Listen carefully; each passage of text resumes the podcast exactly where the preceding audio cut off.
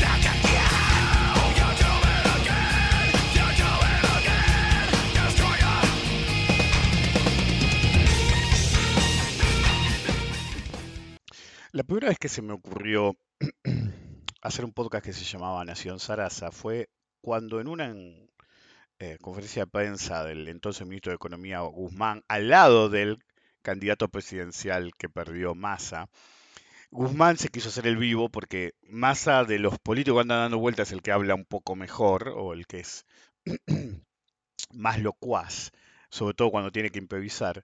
Eh, le dijo por lo bajo, sin darse cuenta que tenía el micrófono abierto, em, yo también puedo zarasear.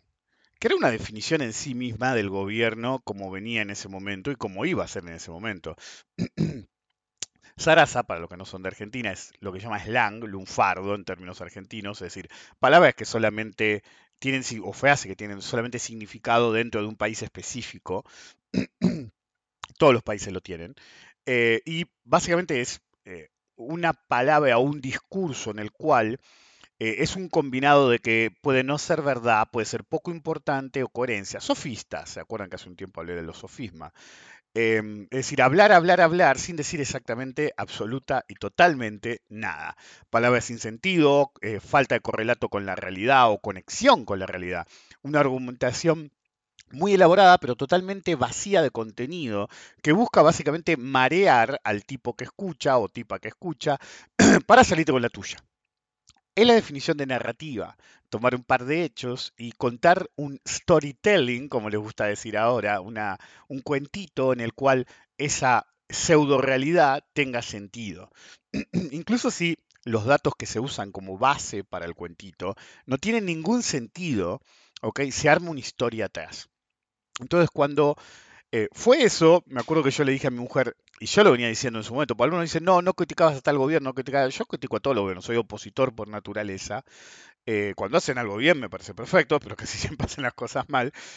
Eh, y yo me acuerdo que cuando Guzmán fue denominado ministro de Economía, yo decía a todo el mundo, nadie lo conoce y el tipo dice ser un experto en canjes de deuda y qué sé yo, y en realidad la única super experiencia que tenía el tipo era haber hecho una presentación en la universidad de la que era pinche Stiglitz. Básicamente era un cuatro de copas que se vendía como un conocedor de la economía, como Milley, como todos los demás. Si sos tan bueno, nunca trabajás en el Estado, más allá de ser un asesor mercenario, sin mancharte por el Estado.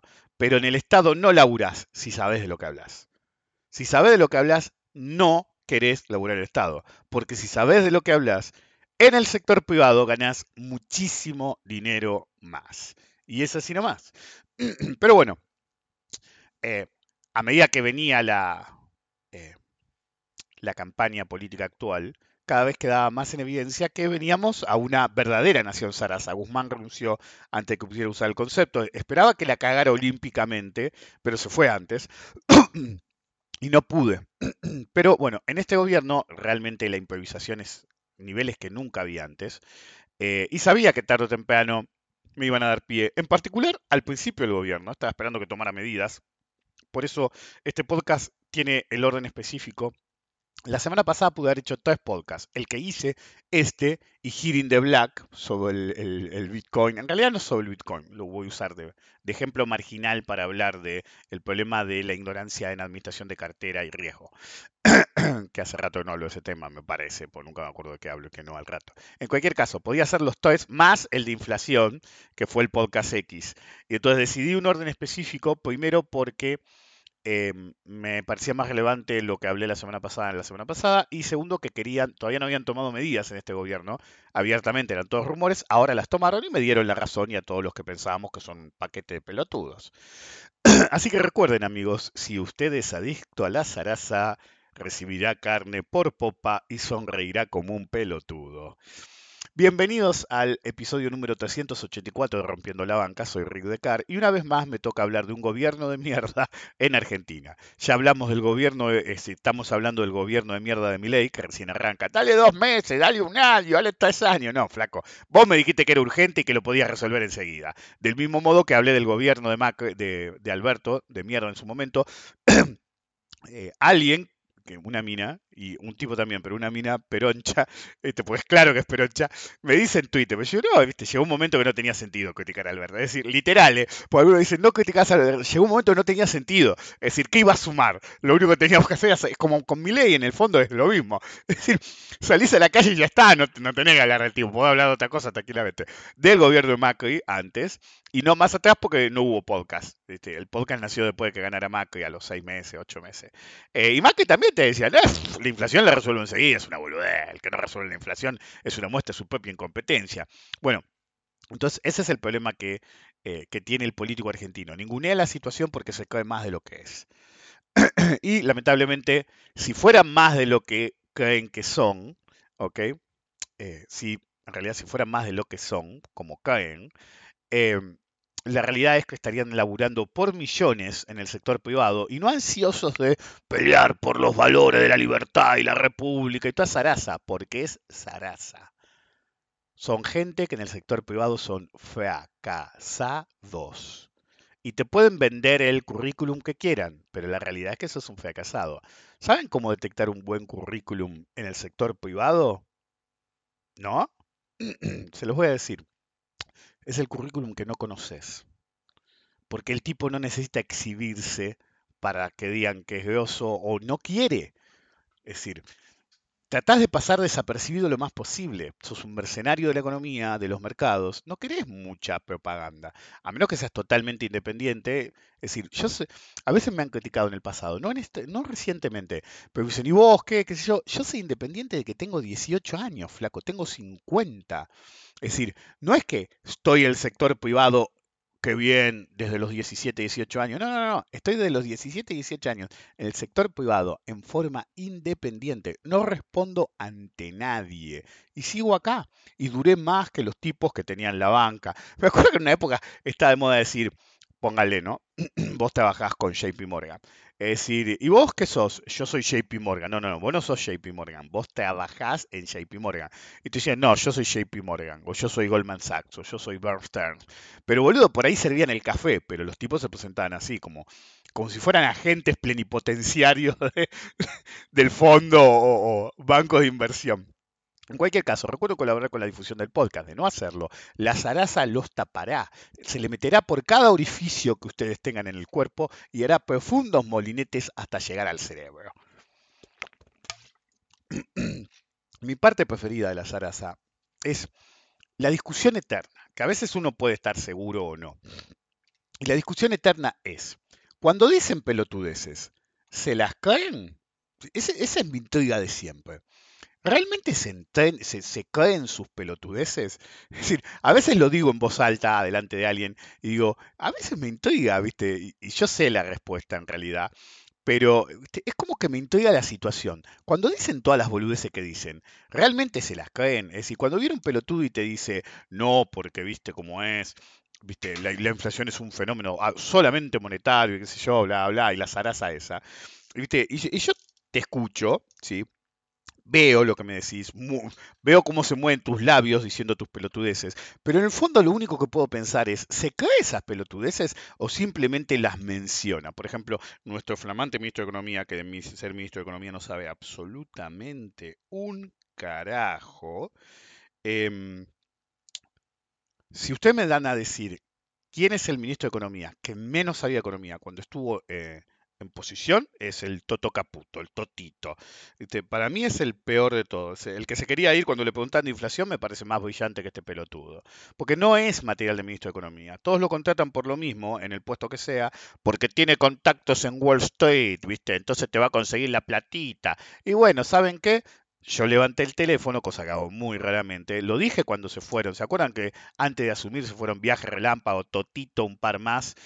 y, y, y, Milei a buscar guita a Nueva York y se quedaron solamente un día o dos en Nueva York y después se fueron, no le abrían a, Totito. Es decir, yo me tomé el trabajo de preguntar, porque es un ambiente chico, me dijeron, no, no, es decir, eh, me llegaron a decir que en hubo un contexto en el cual uno de sus amigos, literal, tenía la puerta abierta de su oficina, la secretaria delante. Totito le hizo un saludo al flaco como diciendo, hola, llegué, viste, sin aviso, obviamente.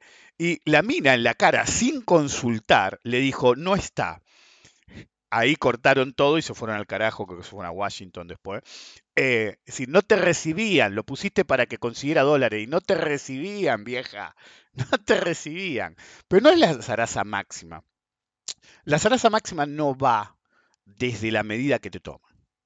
Por ejemplo, la zaraza máxima fue, tenemos que cerrar el Banco Central, hay que dolarizar, el, ajuste lo va a pagar la casta, el privado no va a pagar ajuste, no vamos a devaluar, sí vamos a devaluar, pero no vamos a devaluar, em, te vamos a sacar los impuestos, el Estado te va a sacar el pie de la cabeza, así literalmente.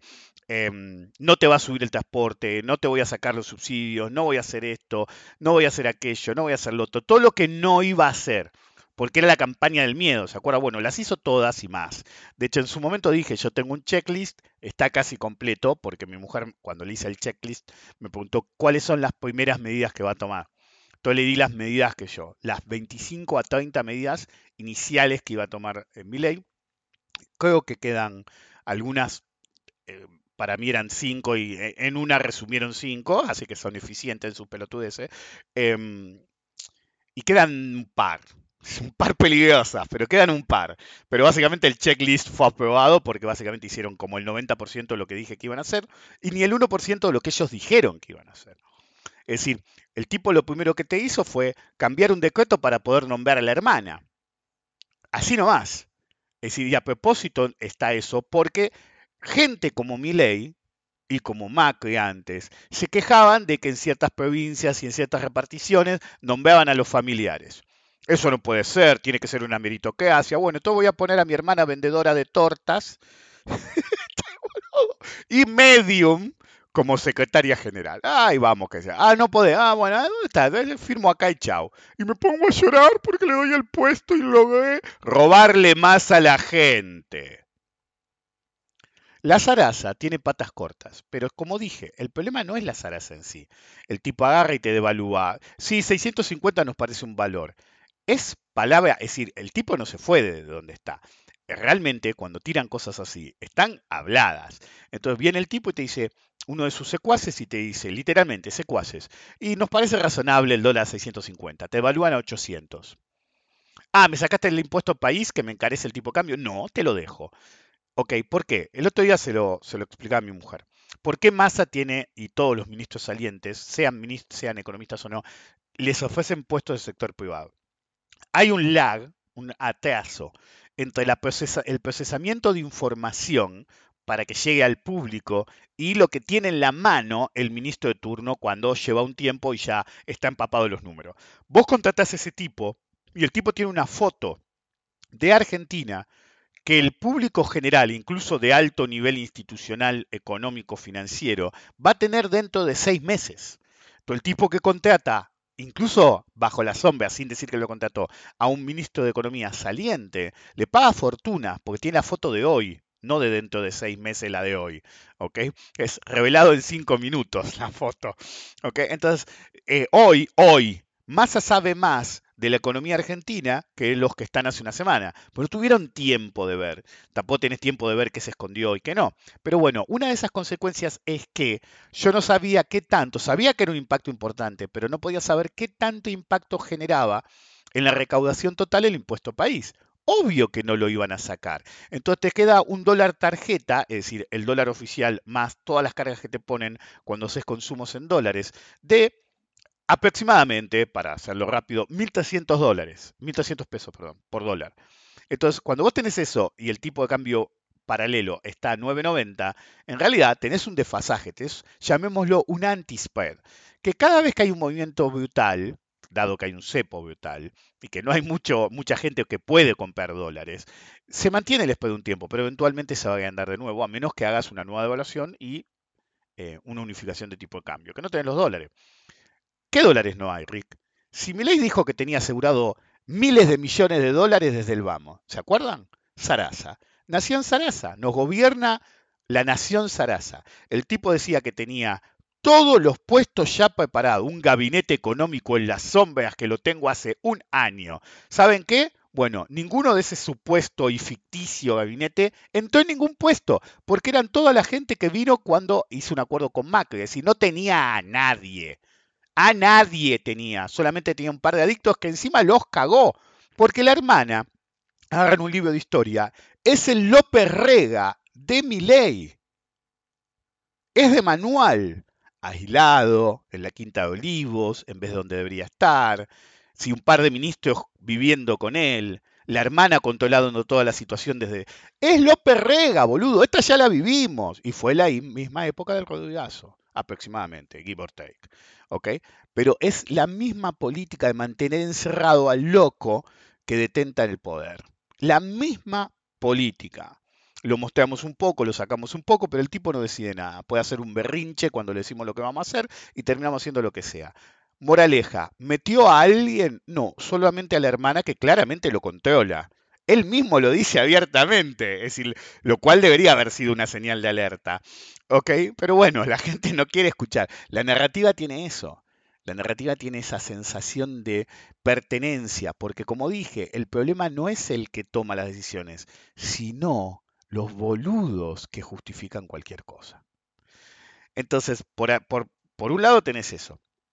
Por el otro lado tenés que el tipo dijo, la otra vez me dijeron 70 mil millones de dólares y yo no me acuerdo el importe, pero el tipo dijo que abiertamente tenía listos, separados, preparados. Obviamente no voy a decir ahora quién nos da los dólares, pero contenía todos los dólares para dolarizar hace seis meses. Garantizado. Bueno, no apareció uno, ¿eh? Y están pidiendo por favor dólares al CAF.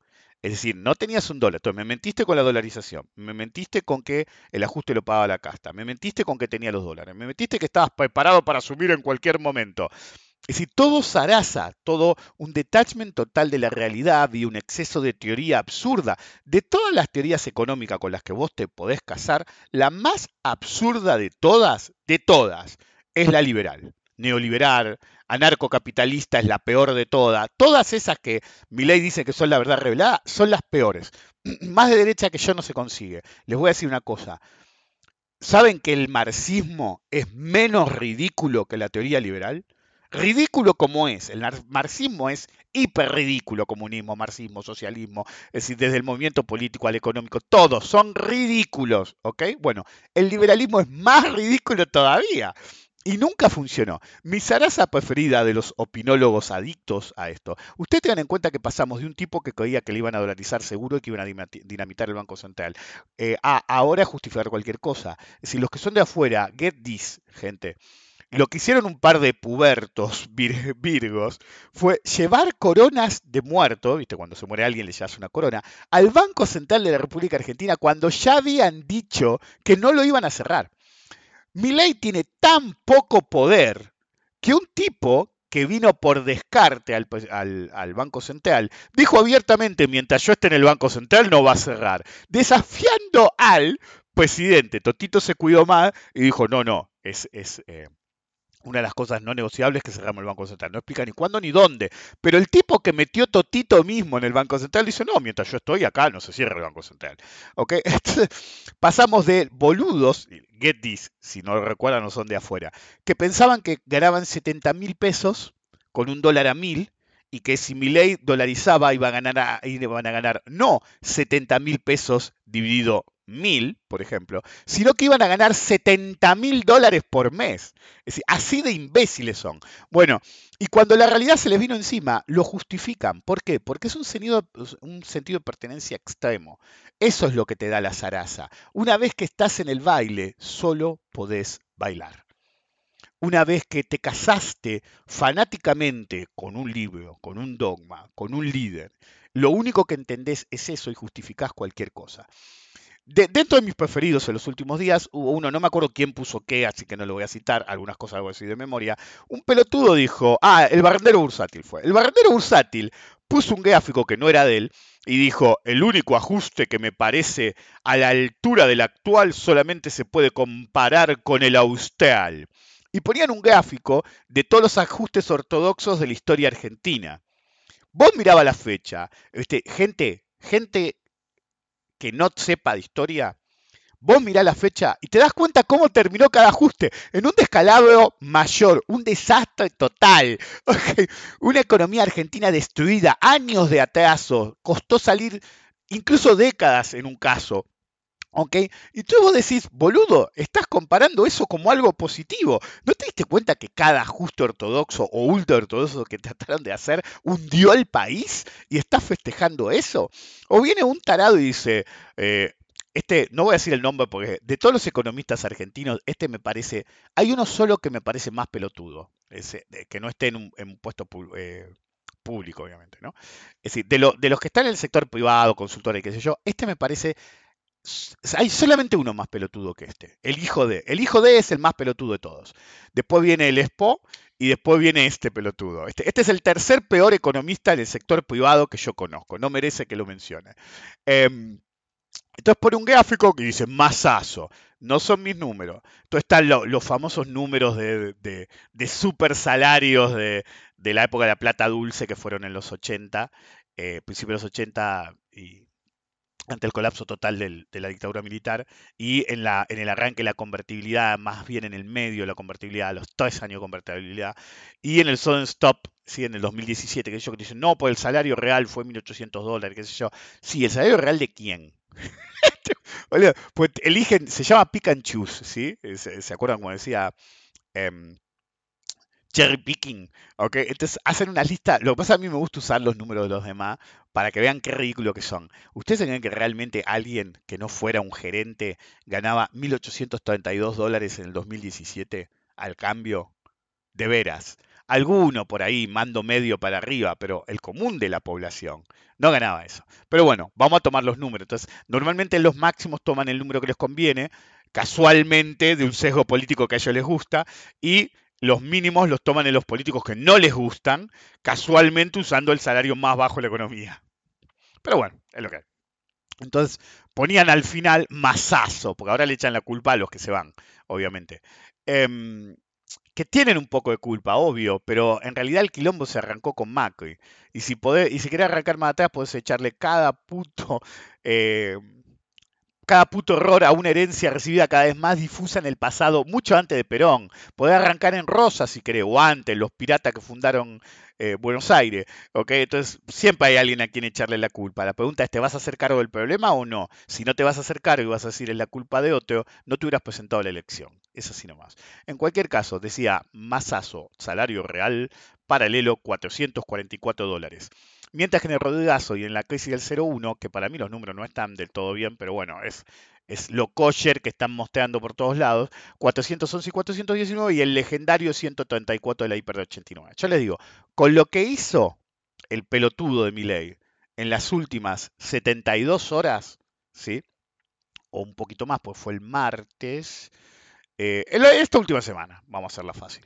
En esta última semana como mínimo tenés el peor salario real de la historia, todavía tal vez, tal vez no superaste el problema de la Hiper 89 en 134 dólares.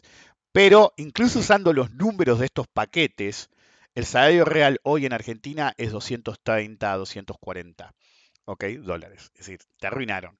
Pero ustedes piensen en esto. Pongan por un momento, por un momento, ¿sí? que estos números de este pelotudo tienen razón, que fue hace poquito, pues justo antes de la última devaluación. Un jubilado hoy en Argentina, según esto, en ese momento, perdón, debería estar cobrando 400 mil pesos. ¿Cuántos jubilados conocen ustedes que cobran 400 mil pesos? Pues yo no conozco muchos jubilados. Entonces el verdadero problema es que cuando vos haces una serie de medidas extremas, ¿ok? Todo el pueblo va a sufrir. Es así nomás. Vos lo podés adornar como quieras, podés usar la narrativa que quieras, podés zarasear todo lo que quieras, pero es eso, la nación zaraza, la que le quiere convencer a todos, a todos, ¿ok? Que ellos son diferentes, son decentes. ¿Saben lo primero que pasó? Cuando fueron el día que iban a anunciar todo, que fue martes, miércoles, luego fue el martes, el mensaje no salía más. Y de golpe, en los home bankings de algunos bancos, empezaron a pagar, a pagar. Eso significa que ellos compraban los dólares a 700, cuando tenían que estar a 400. Eso significa que sabían las medidas de antemano. El que paga las sabe. Ahora, este gobierno es tan pelotudo. En los 80 pasaba, atrasaban los mensajes, eh, al mejor postor se vendía la información y después lanzaban el mensaje para que durante la rueda, ¿sí? la gente de suficiente poder económico financiero pudiera hacer una ventaja extra en el comportamiento de post anuncio. A veces te salía, a veces no. Pero básicamente era el epítome de la corrupción. Yo creo que este gobierno es tan, pero tan, pero tan, pero tan pelotudo que ni siquiera se les ocurrió cobrar simplemente lanzaron la información a la gente de bien del sistema para que prepararan su sistema y básicamente les dio la oportunidad ¿sí? De tomar ventajas inusuales sobre el resto de la población que otros no pueden tener. ¿sí? Por ejemplo, uno me mandó una captura. Es el momento de que mi ley tome todas las medidas impopulares, que sincere los precios de la economía, vuele los subsidios y elimine los tipos de cambio múltiple. Luego tendrá cuatro años para mejorar el país y ser aclamado como el Salvador. Eso dijo un pelotudo. ¿Y qué les acabo de explicar?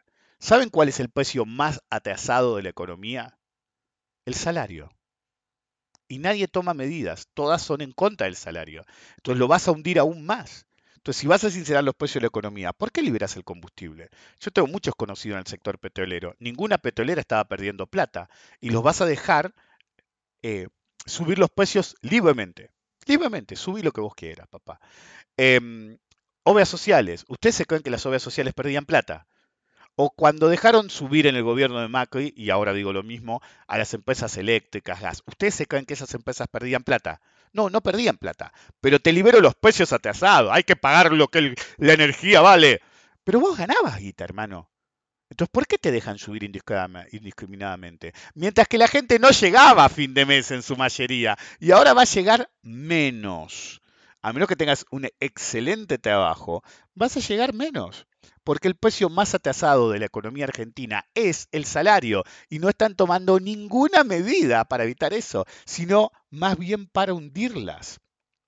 ¿Saben lo que hace en Nación Sarasa Javier Milei? Boludea en Twitter. De vez en cuando veo que le contesta a uno de sus eh, de los que antes, viste, se la sobaban bien sobada, entonces lo sigue teniendo. Uno pone, si el plan para las LELIC era reemplazarlas con un bono del tesoro, lo que el tesoro debe hacer de forma inmediata con lo obtenido por la suscripción de ese nuevo bono es cancelar deuda con el central. Esos pesos deben quedarse en el central para no ir a la calle. Correcto, le pone nuestro dictador, digo, nuestro presidente preferido.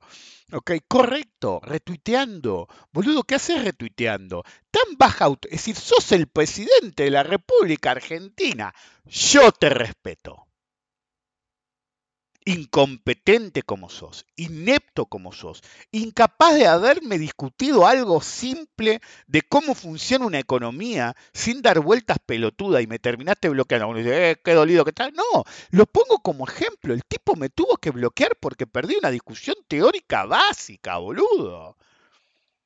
Pero ahora sos el presidente Y como digo siempre yo, una vez que estás ahí, sos el presidente de todos, mío también, y como tal, puedo pensar que vos sos un pelotudo, como pensé de Alberto, como pensé de Macri, como no aguantaba Cristina. Yo puedo pensar que sos un pelotudo, pero yo respeto la investidura presidencial. No sos el presidente de los libertarios, sos el presidente de todos. Pero el verdadero problema es que no es que no solo no lo entienden desde el lado de la gente, de cualquier país, mexicanos, colombianos, españoles, de todos los países que me escuchan más, siempre, no, ese tipo es un pelotudo. No, no, no, no, ese tipo no es un pelotudo, puede ser un incompetente, pero es tu presidente también. Pero el problema no es ese, no es que la gente dice yo no lo voté, no es mi presidente. No, no, no. Una vez que llegó ahí es el presidente de todos. El problema es que del otro lado tampoco lo entienden presidente que llega actúa como si solamente tuviera que gobernar para el tipo que lo votó. Newsflash, motherfuckers, incluso ustedes que lo votaron, les está rompiendo el orto. Va una semana de gobierno y tienen el pijómetro en el ojete a full. Otra que molinente, boludo. Les pusieron la Torre Eiffel en el orto hasta la base y los hicieron girar. Y ustedes piden más, boludo. En vez de reclamar, el primero que le tiene que reclamar a un presidente es el que lo votó con promesas X, ¿ok? Y no te dio ninguna. Es decir, está intentando retrotraer el beneficio en términos de impuesto a las ganancias a los trabajadores de salarios mayores que puso Massa. Massa te bajó los impuestos, pelotudo. Y este tipo está intentando subírtelos. Pero olvídense de eso. Olvídense de, porque todavía no lo logró, de subir impuestos. Piensen en esto. El político opositor de derecha siempre te va a querer hacer creer que primero te dan el subsidio y después tienen que salir a cobrar eh, más impuestos para financiar ese subsidio. Eso es erróneo. De hecho, el gobierno primero recibe los impuestos y le alcance o no, después decide los subsidios por política de, ¿ok? Eh, del gobierno en particular, de cómo se tiene que redistribuir el ingreso. Hay dos formas de redistribuir el ingreso. Uno es bajando impuestos, subiendo subsidios o subiendo subsidios, bajando impuestos, esa es una. Y la otra es liberando, ¿sí? desregulando. Entonces, cuando yo desregulo un sector particular, le digo, ¿sabes qué? Cobea lo que quieras, papá. Estoy haciendo una transferencia de riqueza. Claro, los liberales dicen, le sacamos el pie de la cabeza a los empresarios. Pero los empresarios ya eran millonarios, hermano. No se la sacaste una pyme. De hecho, se lo estás poniendo más. ¿Por qué? Porque esto es como el piso es de lava, el juego el piso es de lava y vos tenés que estar parado en algún lugar. Y lo único en lo que podés estar parado son cabezas. Si todo los estados del mundo, ¿eh? hasta el más progresivo o el más liberal del planeta, el más rico, el Estado y todos los políticos se paran en las cabezas de los ciudadanos. ¿ok? Y pónganle que, para hacer la metáfora bien, hay un, sombrerito de un color o sombrerito de otro color. Entonces, los millonarios tienen un sombrerito, que sé yo, azul. Los pobres tienen uno rojo. La clase media tiene uno amarillo. Las pymes tienen uno violeta. Entonces, cuando vas a pisar una cabeza, vos podés decidir si vas a pisarle la cabeza a un pobre, un rico, un empresario grande, un empresario chico. Pero tenés que estar parado, si no te vas a sacar en la lava. Entonces, tenés que estar parado en algo. Entonces, los políticos más progresistas se supone que pisan las cabezas de los demás ingresos, mientras que los políticos más liberales no aprenden a levitar. Levantan los pies de la cabeza del rico, pero en algún lado te tenés que apoyar. ¿Y dónde se apoya? En los pobres. ¿Por qué? Porque es el nombre del juego es redistribución del ingreso. Pones un modelo de país en todo el mundo en todo el mundo pones un modelo de país. Cuando la industria armamentista ¿sí? De Estados Unidos estaba en el basurero y empezó a hacer lobby, terminaron matando a un puto presidente, boludo. Y lo primero que hizo el vicepresidente cuando asumió es escalar al límite la guerra de Vietnam para que la industria militar facturara a morir. Miren lo que les estoy diciendo. Esto está comprobado, está en el libro de historia. Es decir, los tipos agarraron y empezaron a vender a precios sobrevaluados y los pobres tenían que morir en la guerra para que ellos pudieran vender más armas. Esto es así desde siempre, pero es particularmente paradigmático en el país de la libertad, en la que no solamente te cagan de hambre, sino que te mandan a morir para que un empresario gane dinero.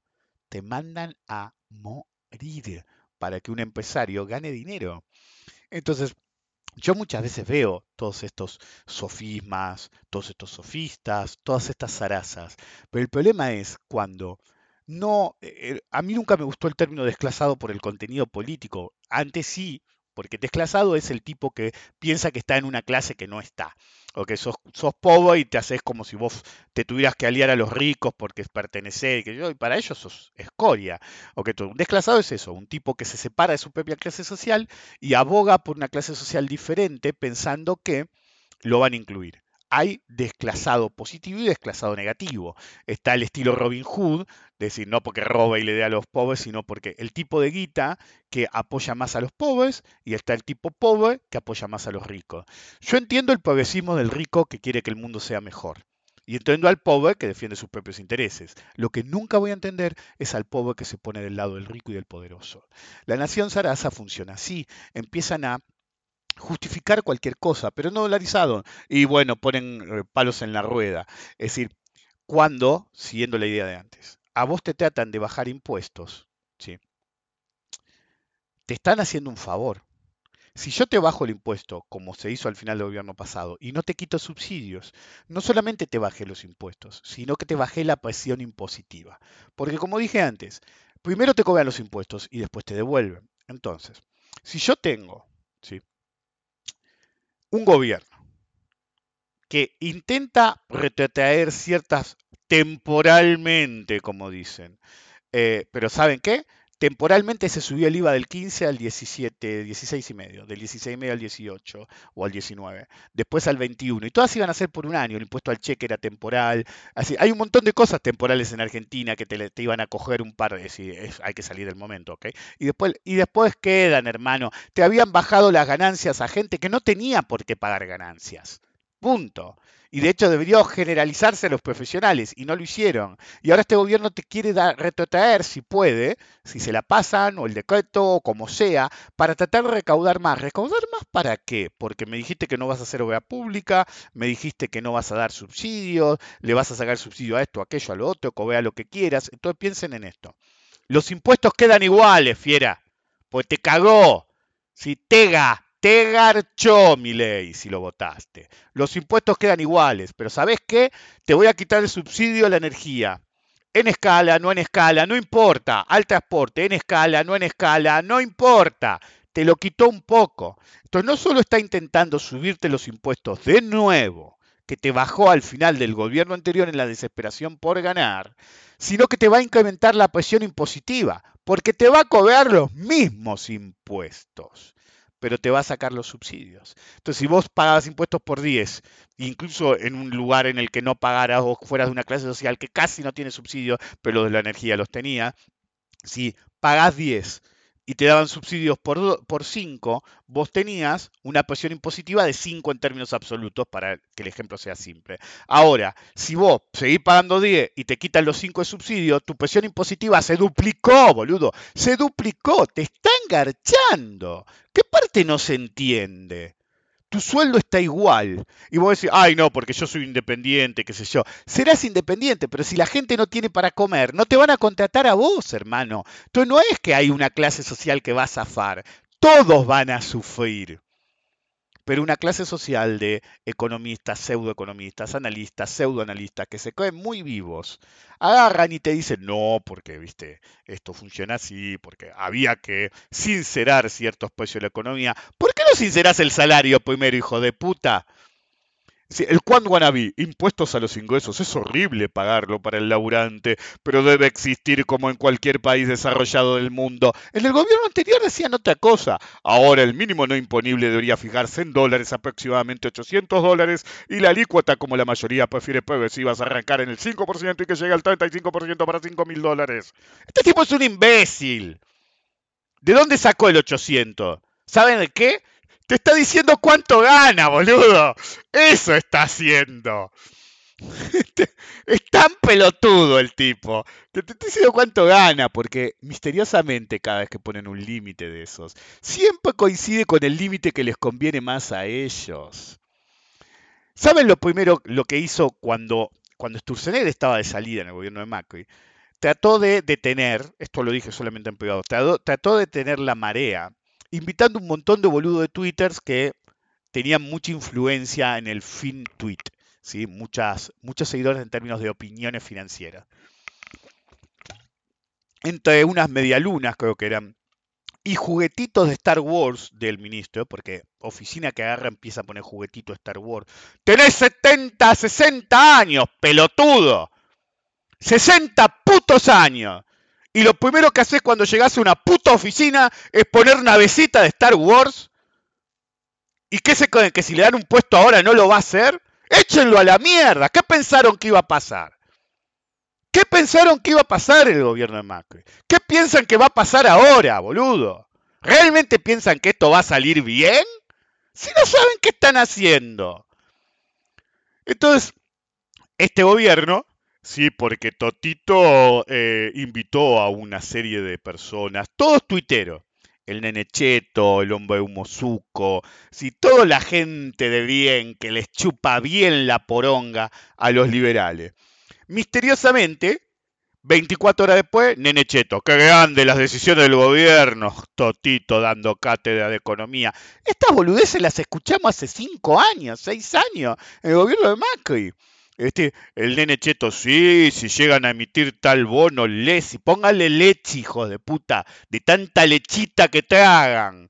El Lesi acá se va a poder negociar en el agente de bolsa Oco Capital, muy bien ahí. El, jefecito de, de Sherman, boludo. Qué buenas decisiones, qué bien que habla Toto. Ese boludo creo que le van a dar la CNB, literal. Ok, y el hombre humo, cuando quieras ayudar a la gente, les dices la verdad. Cuando quieres ayudarte a ti mismo, le dices lo que quieren oír, Thomas Sowell. Anda a lavarte el culo, Zukovicki, la puta que te parió. Nunca supiste operar en bolsa, dicho por vos. Te fundiste cuatro veces. Vos decís que esto es para... Es decir, Adelmo te tuvo que inventar un puesto en la bolsa para que tuvieras un trabajo, hijo de puta. Y lo único que hace es pasearse diciendo pelotudeces.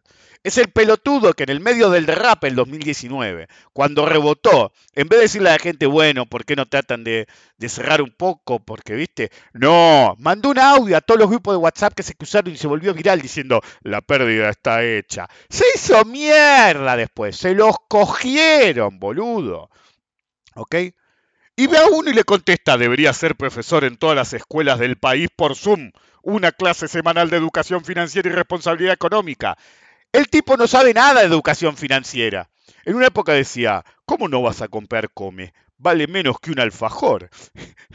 Durante el gobierno de Macri. ¿Y cuántos cafecitos son una Galicia? Ese es tu análisis, hijo de puta. ¿Ok? Sos el melconian de la finanza, del, mercado.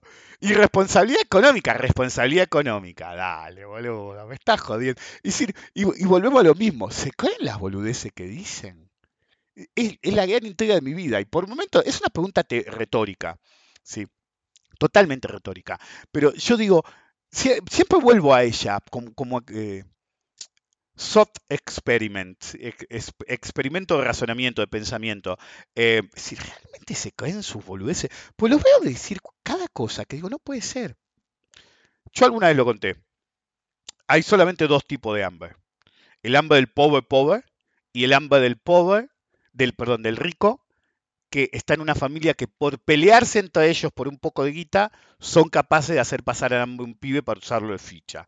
Yo caí en esa, lamentablemente, de muy chico, hasta que mi abuelo me adoptó porque se llenó las pelotas. Eh, por eso me criaron mis abuelos. Mi abuelo, concretamente. Em, entonces, vos tenés ese tipo de pelotudeces, ¿sí?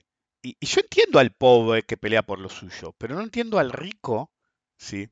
Que lo único que ve es una solución final de pobres, en la que los pobres tienen que ser esclavos, literalmente. Para eso están. es un personaje de Capusoto, boludo. Es así nomás, el facho de Capusoto. No, los pobres tienen que laburar. Es decir, la, metáfora del planeta en la que les construyeron todos los pobres y se fueron y todos murieron porque nadie, nadie hacía nada. Todos eran ricos, nadie hacía nada, no tenían empleado, nada, pero murieron con una sonrisa, sin pobres. Pero están todos muertos.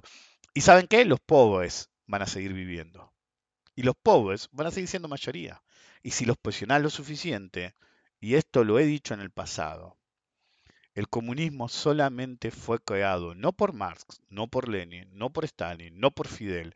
El comunismo fue creado por ustedes, por la gente liberal que pisó a la sociedad a tal nivel que en determinado momento dijeron basta, pero no de la boca para afuera, empezaron a rodar las cabezas. Y una vez que empiezan a rodar las cabezas, no lo frenas con nada. No lo frenas con nada. Los economistas que están en todo el mundo no saben lo que es el hambre. A lo sumo la vieron como turistas. Entonces, por ejemplo, ayer estuvimos 12 horas en la fiesta de besaditos de mi nena, ¿sí? del jardín, como pasan los años.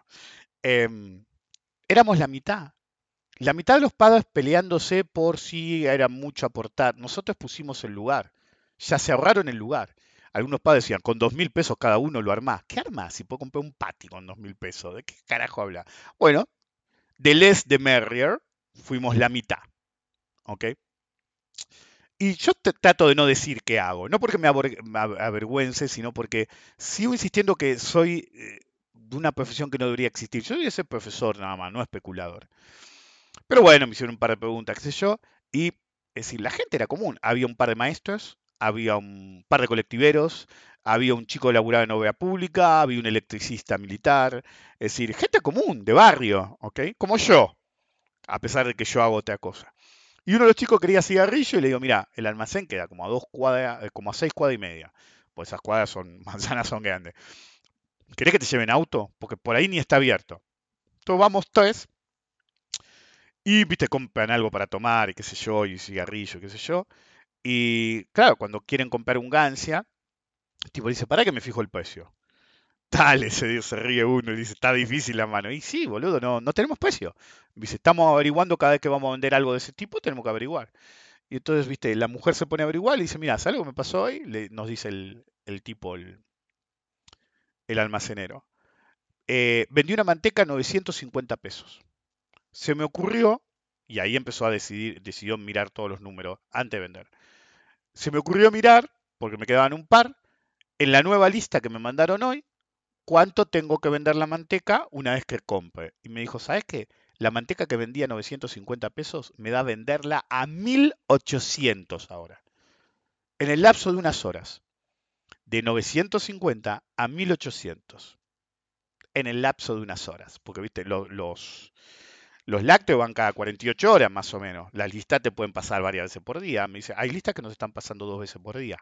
A la mañana es un precio, a la tarde es otro precio. Eh, te, dicen, fíjate. Es decir, los mismos distribuidores dicen, ¿por qué no te fijas antes de vender algo? Y, y, el tipo nos decía, no puedo fijarme todo el tiempo, pero trato de fijarme un poco. Y le digo, mira, digo, pues estaban los otros chicos.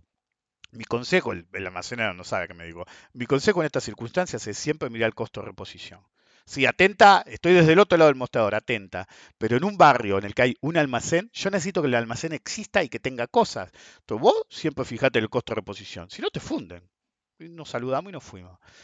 Llegamos, qué sé yo, estábamos hablando en otro momento. El chico, eh, uno de los chicos fue conmigo, trabaja en obra pública abiertamente, uno de los supervisores mayores. Y entonces me dice, no, hace, ni bien asumió el gobierno este nuevo, si, no escuché una crítica a mi ley, ¿eh?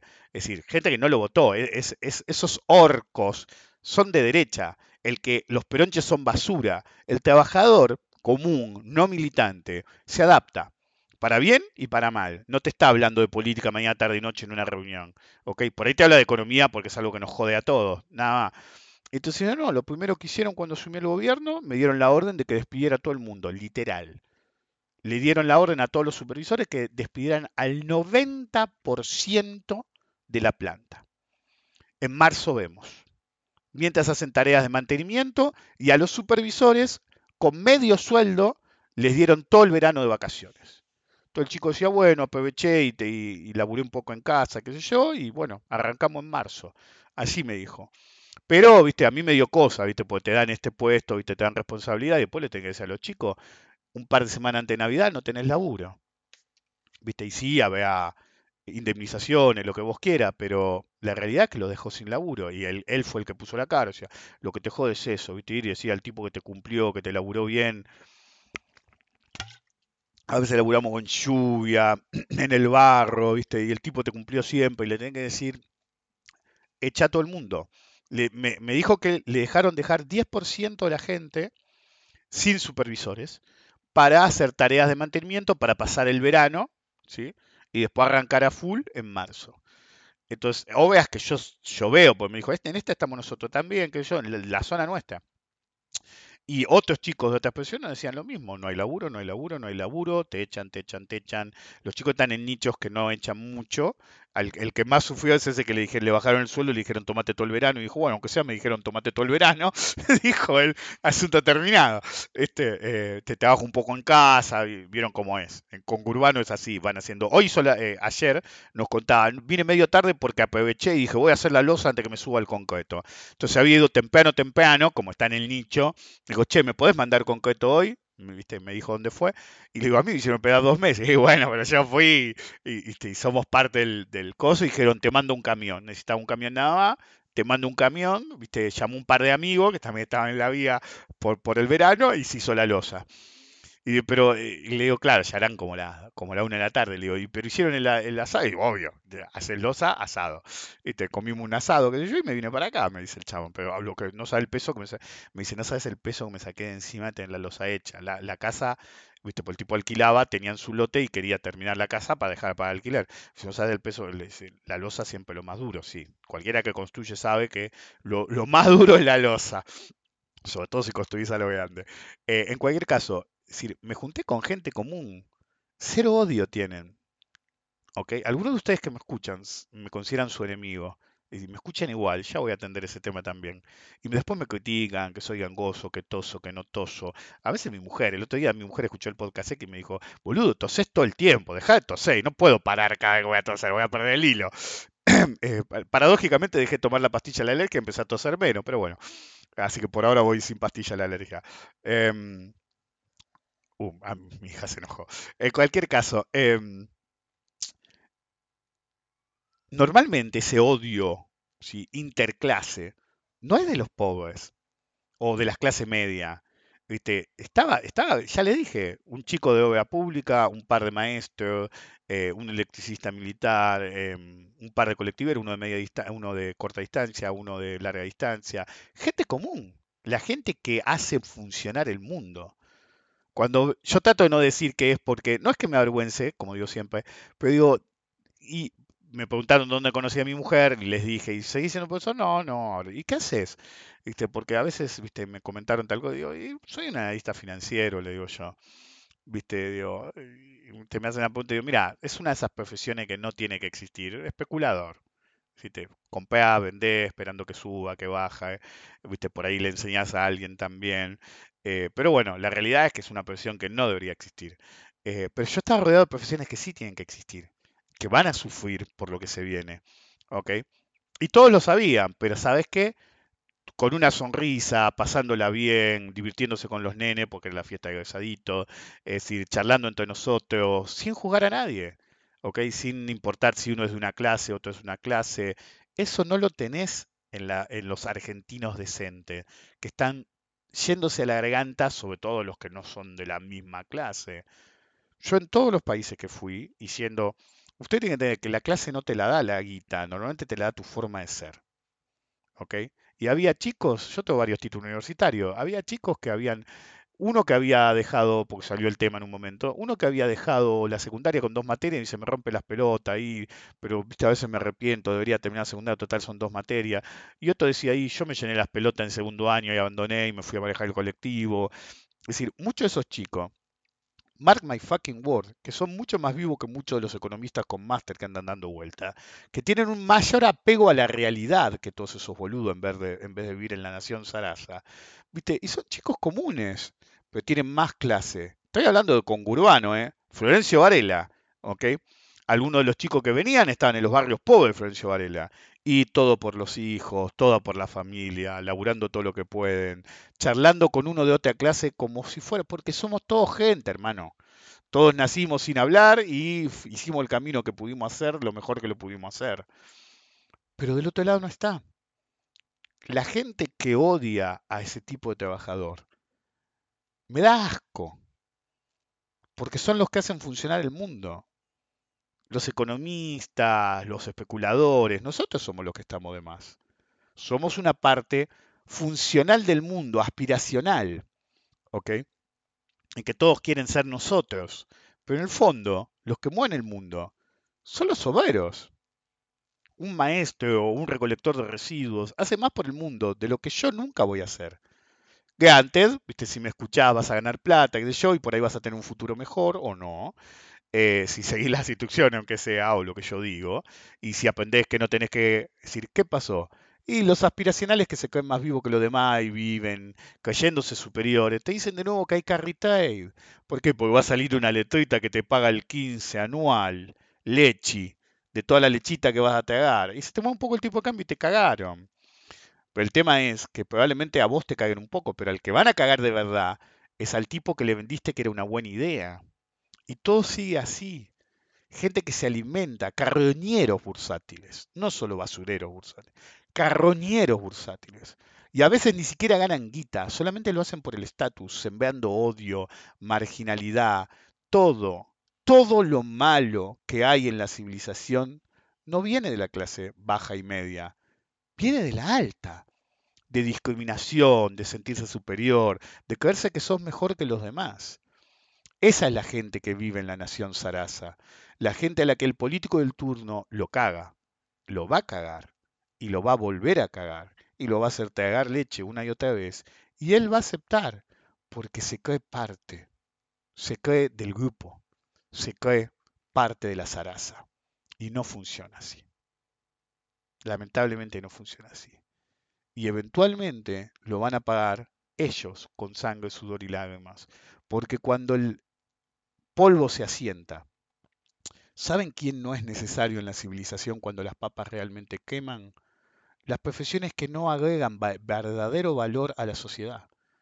Un recolector de residuos, un maestro, un eh, obrero, un constructor, un electricista, un colectivero, son más importantes que un economista, que un administrador de empresas, que el management, que te dicen, no, contrata management y, y, que viven en una nube de pedos. Somos los innecesarios. A menos que seas muy bueno en lo que haces. ¿Y saben cuál es el problema? Todos los que viven en Nación Sarasa son los más incompetentes que existe. Una semana de gobierno. ¿Cuántos impuestos bajó mi ley? ¿Cómo viene el pijómetro? Nos vemos la próxima.